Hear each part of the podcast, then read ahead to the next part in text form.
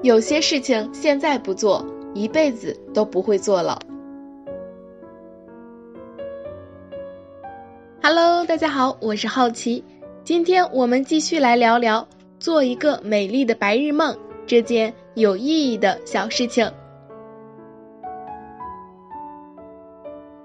上一期我们聊的白日梦可以关于爱情，可以关于岁月，当然这个白日梦。更可以是天马行空的，你可以想象自己像哈利波特那样拥有神奇的魔法，也可以幻想自己拥有《暮光之城》里吸血鬼那般风驰电掣的速度，还可以想象自己拥有预知未来、改变命运的法力。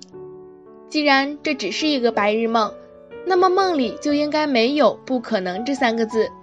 在这般如此疯狂的梦境中。你一定能感受到彻底的放松和随心所欲的痛快。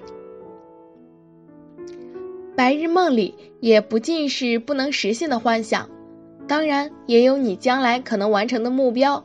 比如，你可以想象自己终于完成了某项艰难的任务，得到了大家一致的认可；或者你终于成为了工作领域里的行家能手、功成名就等等。这种幻想呢，会成为激励你坚持奋斗下去的动力。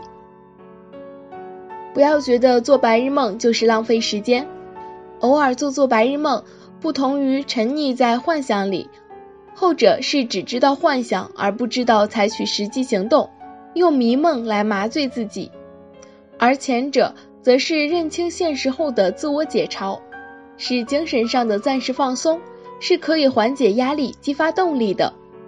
爱因斯坦被誉为二十世纪最伟大的科学家，在研究时空理论时，他就幻想自己乘坐着月光在星际之间自由自在的遨游。这时的白日梦变成了解开科学之谜的钥匙。丰富的想象力还可以帮助我们保持良好的记忆力。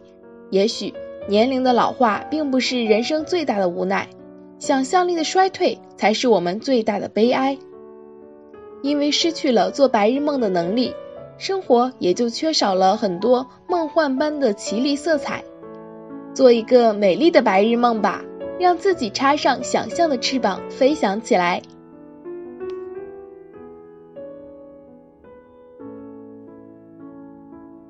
我是好奇，让我们一起期待下一件有意义的小事情吧。拜拜。